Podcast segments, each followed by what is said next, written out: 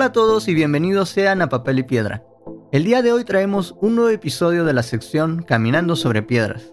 En esta ocasión discutiremos las reflexiones que tuvieron pensadores como Epicuro, San Agustín y John Stuart Mill sobre Dios y la maldad. Un tema demasiado interesante como para dejarlo pasar.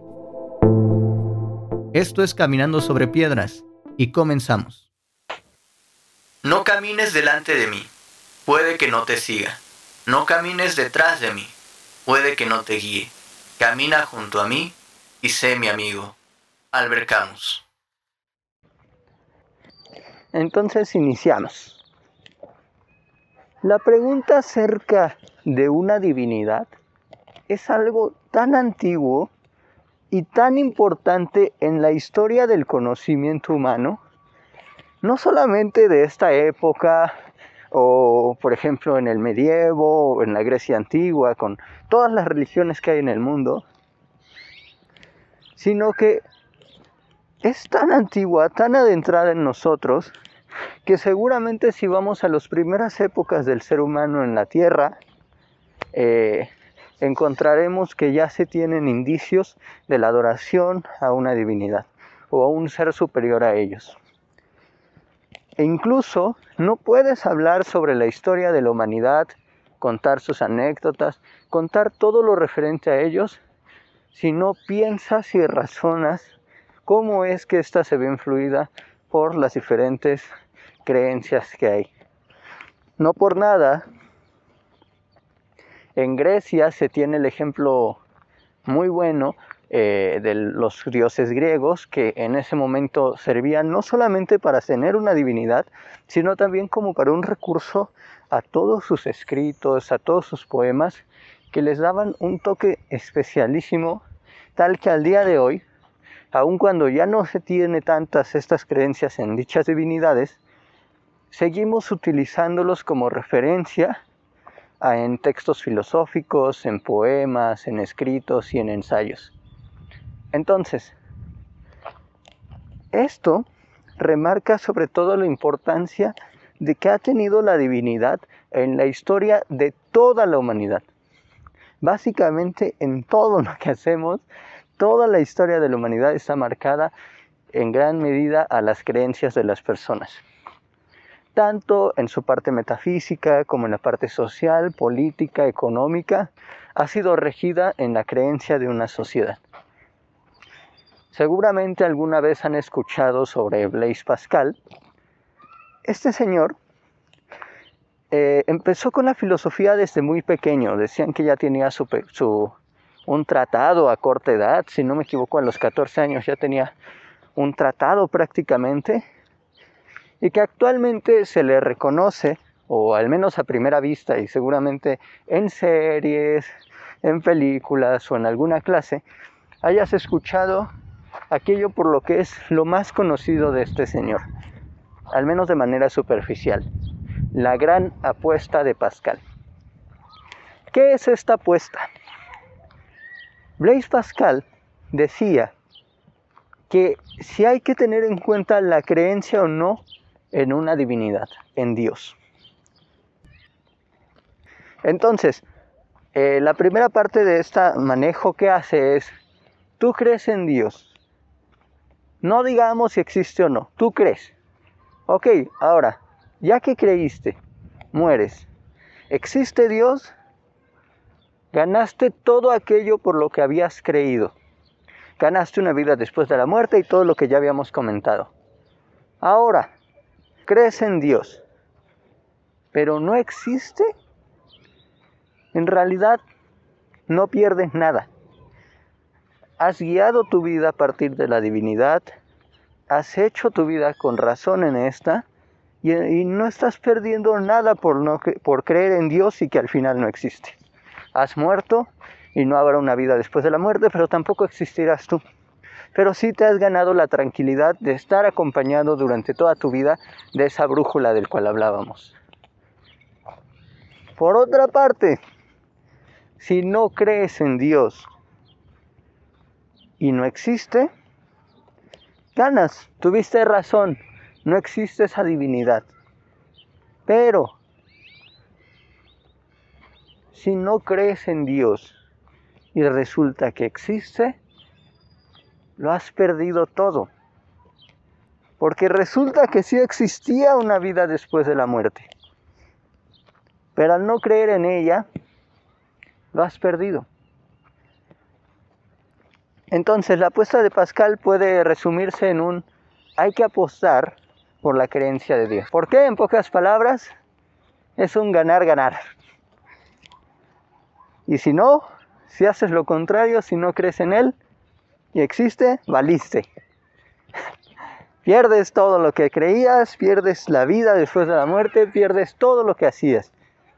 Esa es la famosísima apuesta de Pascal y por lo cual se le conoce comúnmente a este pensador francés. ¿Por qué menciono esto? Únicamente para ejemplificar la gran importancia que tiene eh, en la literatura, en la historia del pensamiento y en la vida personal de cada individuo, en la historia de la humanidad, eh, esta pregunta tan importante. Pero lo que nos acontece aquí es plantear tres perspectivas acerca de la divinidad. Pasemos por la primera. Ok, resulta que existe un periodo en la filosofía llamada filosofía helenística, en las cuales hay varias escuelas, la escuela estoica, la escuela escéptica, y de la cual nos interesa ahorita que es la eh, escuela epicúrea, al cual el propio Epicuro, eh, que se le atribuye este razonamiento, es, el lo que nos importa ahora mismo. ¿Qué nos dice Epicuro acerca de la divinidad? A él se le atribuye esto. De hecho, si tú buscas seguramente en, en redes sociales, en imágenes, podrás encontrar muchísimo de esto es algo bastante conocido y es sobre la omnipotencia y omnisciencia de Dios. Yo aquí tengo dos, de hecho las voy a ver porque actualmente no recuerdo perfectamente cómo es y sí ayudan muchísimo estas grafiquitas que ponen. Voy a leer una que es una cita. No, no estoy tan seguro que esta sea una cita textual, tal vez ahí le metieron mano, pero dice, ¿Está dispuesto Dios a prevenir la maldad, pero no puede? Si es así, entonces Dios no es omnipotente. ¿Puede hacerlo, pero no está dispuesto a prevenir la maldad? Entonces es malévolo. ¿Es capaz y además está dispuesto? Si es capaz y está dispuesto, entonces ¿por qué existe la maldad? ¿No es capaz ni tampoco está dispuesto? Entonces, ¿por qué llamarlo Dios? Y esta segunda, que es como un diagrama, es, una, es un pequeño diagrama en el que nos habla sobre eh, una pregunta, son varias preguntas y es respuesta de sí, no. Entonces, ¿el mal existe? ¿El mal existe? Sí. Entonces aquí está la primera pregunta. ¿Dios sabe que el mal existe? Si no, entonces Dios no es omnisciente omnisciente, es decir, que no lo sabe todo. Si sí, otra pregunta, ¿Dios puede acabar con el mal? Si no puede acabar con el mal, entonces no es omnipotente. ¿Dios quiere acabar con el mal? Si no, entonces Él no es bueno, porque puede acabar con el mal, dijimos que sí, pero si no quiere acabar con el mal, entonces este no es bueno. Si sí quiere acabar con el mal, entonces, ¿por qué existe el mal? Hay más, pero creo que eso ya es muy aparte. No creo que temas como el libre albedrío o el hecho del diablo estén perfectamente guiadas en la época en la que se encontraba Epicuro. Entonces hay que tomar con cautela este tipo de imágenes. No pensemos que si habla del diablo seguramente no es de Epicuro porque la figura del diablo como lo conocemos actualmente en la iglesia eh, cristiana, católica, no es como lo, como lo conocemos. Eh, está complicado que exista eh, tal cual lo conocemos actualmente todo el pensamiento de las iglesias. Quizá ya existiera, actualmente, ahorita no me acuerdo bien, pero es bastante complicado que ya lo estuviera mencionando ahí. Entonces, pero básicamente ese es el planteamiento. Pero es importante reconocer una pregunta que en cualquier momento cualquiera de nosotros ha hecho. Y hay que remarcar que en la filosofía siempre se dan estos casos. Siempre se da eso. Nosotros nos hemos hecho preguntas desde pequeños. Nos han inculcado eh, una divinidad. Y nosotros nos preguntamos por qué existe el mal, por qué existe la injusticia. Si existe una divinidad que nos ayuda a eso. Una divinidad que es toda buena. Entonces, ¿cómo pensar a Dios? ¿Lo pensarías tú como algo completamente bueno, como algo completamente omnipotente? Ese es el primer planteamiento que queremos escuchar, el de Epicuro. Pero vamos a mencionar otros dos. El de San Agustín y uno que apenas me resultó de leer eh, sobre John Stuart Mill y sobre el liberalismo, que me resulta muy interesante y de hecho puede ser muy provechoso. El primer planteamiento es este, el de Epicuro, lo queremos mencionar. Vamos a pensar ahora en el planteamiento sobre el mal de San Agustín. San Agustín es una persona muy importante para las escuelas neoplatónicas, fue un lector pues precisamente de Platón. Algunos dicen que no leyó a Platón sino Plotino, la verdad es que es bastante complicado saber eso pero que adaptó bien las ideas que ya se tenían y los conceptos que ya se tenían en Platón hacia la iglesia. No por nada es un santo. Y era una persona muy sabia y que de hecho se le reconoce muchísimo por su vida. El libro, dos libros son muy famosos de él, Las Confesiones y La Ciudad de Dios. Las Confesiones es un libro en el que él redacta cómo fue su vida de ser una persona eh, con excesos, con avaricia, con nada de pudor, que vaya a fiestas, a pasar a ser una persona devota a Dios y un padre de la iglesia. ¿Qué nos dice San Agustín pensando el mal?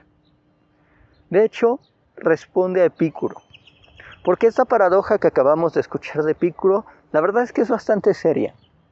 La verdad es que es algo que nosotros nos hemos preguntado por mucho tiempo, o seguramente en algún momento de tu vida te lo has preguntado, y o no hemos sabido contestar o hemos ignorado la pregunta. Es importante saber que en la filosofía ignorar la pregunta muchas veces no funciona de nada. Se lleva la pregunta al límite hasta el punto de encontrar una respuesta racional. Nosotros hay que dejarlo en claro, no vamos a hablar sobre la existencia de Dios. No queremos eso en este podcast. Nosotros solamente nos vamos a centrar en el tema de la maldad y cómo es que puede afectar a la sociedad o al individuo, en el caso de Epicuro. San Agustín nos plantea lo siguiente. Contesta Epicuro. Imagínate un foco. Si tú te encuentras debajo de él y lo volcas a ver, quedarás deslumbrado completamente. Ahora, aléjate un poco de ese foco. Sigo alumbrado por la luz que da el foco. Aléjate más, aléjate, aléjate. Llegará un momento en el que tanta distancia que tú tomaste, estarás con oscuridad. El sol no llega hasta allá. Es una luz, pero tú te has alejado tanto que ya no llega la luz del sol, digo del foco. Eso es lo que nos plantea San Agustín. Cambia el foco por Dios y ahora observa lo que sucede. Dios existe, Dios es la luz, tal como nos lo presentan en iglesia como la iglesia católica. Dios es la luz del mundo, alumbra. Y nosotros nos alejamos de Él. Entonces, ¿qué pasa cuando te alejas de Dios? Hay oscuridad. ¿Y qué es esa oscuridad? ¿Qué es esa sombra que nos ha alejado de Dios? Es el mal. Dios es el bien. como un foco que alumbra el mundo. Pero si te alejas de Él, encontrarás al mal. Y es que Dios es todopotente. Dios es todo bueno. La ausencia de Dios, la ausencia de Dios es el mal. El mal es la ausencia de Dios. Y es totalmente análogo a lo que es la oscuridad. ¿Qué es la oscuridad? ¿Cómo se define la oscuridad? La ausencia de luz. ¿Qué es el mal? La ausencia de Dios. Dios quiere llevarte a donde Él está. Quiere que lo veas y que te alumbres con el gran foco que es. Pero si tú te alejas de Él, es donde encuentras el mal. Es una de las respuestas que le da eh, eh, San Agustín a Epicuro y yo personalmente la encuentro bellísima. Porque de alguna manera logró encontrar un espacio para el mal en la bondad divina. Y es que no está en la bondad divina, sino que es lo que está fuera de la bondad divina, fuera de esa luz. Entonces, para San Agustín tú tienes que pensar así a Dios. Tienes que alejarte del mal. ¿Y cómo te alejas del mal? Acercándote a la luz. ¿Y quién es la luz? Es Dios. Bueno, y ya hemos pasado por lo que nos habla Epicuro, que es la discusión principal de este podcast. La idea de si Dios el mal, esta paradoja de Epicuro, de Dios con el mal. Y ya hemos hablado de cómo lo piensa San Agustín, que está muy orientado a seguir las, las enseñanzas y seguir las ideas de iglesia. Pero ahora, vamos a un planteamiento más, y que creo que es uno de los más interesantes que he podido encontrar acerca de Dios y de la maldad. John Stuart Mill, y hemos platicado un poco acerca de John Stuart Mill en Papel y Piedra, particularmente en un podcast que hicimos llamado ¿Hasta dónde pueden decirnos qué hacer? en el que hablamos de la vida, enseñanza y obra, un poco de las obras, más bien como los planteamientos principales de este pensador liberal. Y hablábamos que es como el ejemplo perfecto de lo que se quiere actualmente, o de lo que se busca eh, al buscar el libre mercado, al buscar el libre comercio, al zafarnos, que es particularmente como zafarnos de, de todos los supuestos del mundo, y que en su vida él nunca fue educado bajo las enseñanzas de una divinidad, ni con la iglesia católica, ni con la cristiana, con ninguna iglesia. Él fue enseñado sin mencionarle a Dios, ni siquiera diciendo o no su existencia. No le dijeron no existe Dios ni nada por el estilo. Simplemente no era algo que le enseñaron a él. Entonces, ya con eso en mente, pues resultaría increíble, y de hecho él piensa que la enseñanza de los jóvenes debe estar orientada y debe ser alejada de las ideas de alguna iglesia en particular pero no, no lo es. No es tan tajante en el sentido de la existencia de Dios. Él ve, él ve en la creencia en Dios una gran oportunidad. No lo piensa como algo malo la creencia en la divinidad, sino que lo piensa como una gran oportunidad para que las personas puedan eh, tener actitudes éticas. ¿Y qué nos dice? Nos dice, piénsenlo un momento. ¿Qué pasaría si pensamos y quitamos un poco de la omnipotencia de Dios? Le quitamos un poco de omnipotencia a Dios. Pensemos que Dios y el mal están en constante lucha.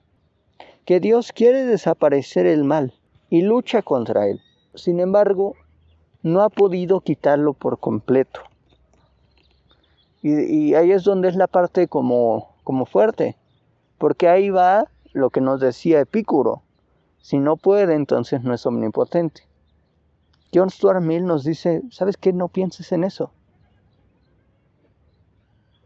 Deja de cuestionarte esas cosas y más bien piensa en lo positivo que nos podría traer este planteamiento. Si Dios fuera, estuviera luchando con el mal, ¿qué afectaría en nosotros? ¿Qué pasaría en la sociedad si la sociedad dice y piensa de esa forma? Dios luchando contra el mal. Nos dice, abriría una gran oportunidad. ¿Cuál sería la oportunidad? La oportunidad de que cada uno de nosotros lo ayude en esa lucha. No se piense que no nos pensemos como algo ajeno a ello. Porque pensar que la lucha del bien, eh, que, que, que el mal es la ausencia de Dios, en realidad es como alejarnos del problema del mal. No lo vemos como un problema tal cual. No es algo que nosotros podamos evitar el mal. Ni en el planteamiento de Epicuro, Epicuro lo que quiere es que el mal sea eliminado por Dios. San Agustín nos dice que Dios, digo que el mal es la contraparte de Dios y que no se entiende el mal como algo, sino como la ausencia de Dios. Y en ambos planteamientos, la verdad es que nosotros no importamos mucho. Somos casi espectadores de eso. O Dios lo elimina o únicamente hay que acercarnos a Dios. Pero no podemos hacer nada contra el mal. Porque eso parece ser también algo muy superior a nosotros. Pero si pensamos en el mal como en una lucha con Dios, que el mal está luchando constantemente con Dios y que nosotros podemos ayudar a Dios, entonces hará que cada uno de nosotros ayude a Dios, haciendo acciones buenas, evitando delitos, evitando todo aquello que por sociedad, por leyes, por moral, o por sagradas escrituras consideremos como malo. Ayudaríamos a nuestra divinidad a eliminar el mal. Creo que es un planteamiento bastante positivo, porque hace, nos hace partícipes de ello, nos involucra en la lucha contra el mal. Y de nuevo, más allá de que si es omnipotente o no, mira, eso a John Stuart Mill no le importa. Le importa que nosotros como sociedad evitemos hacer el mal a los demás. Y la creencia en Dios puede ayudarnos con eso. Porque una cosa es alejarte del mal y otra cosa es luchar contra él. Y así hemos llegado al final de este Caminando sobre Piedras. Espero que les haya gustado bastante yo creo que en muchas partes fue un poco repetitivo, a veces se me iba un poco la onda, pero creo que resulta muy interesante saber esas tres propuestas sobre Dios, divinidad y el mal. ¿Qué pasa ahí? ¿Por qué existe una? ¿Por qué existe la otra? ¿Cómo podemos nosotros abordar eso? Creo que es muy interesante y los dejo con esa pregunta. ¿Con cuál te quedas tú? ¿Cuál prefieres tú? Lo que nos dice Pícuro, que más bien es como la discusión que abre todo, la idea de San Agustín de que el mal es la ausencia de Dios, o el planteamiento de John Stuart de pensar en una lucha de Dios contra el mal y que nosotros podemos ayudarlo a eliminar al mal. ¿Y cómo lo haremos? Con nuestras acciones. ¿Cuál te gusta más a ti? Estaremos muy atentos a los comentarios. Muchas gracias por habernos escuchado. Hasta pronto. No camines delante de mí. Puede que no te siga. No camines detrás de mí. Puede que no te guíe. Camina junto a mí y sé mi amigo. Albert Camus.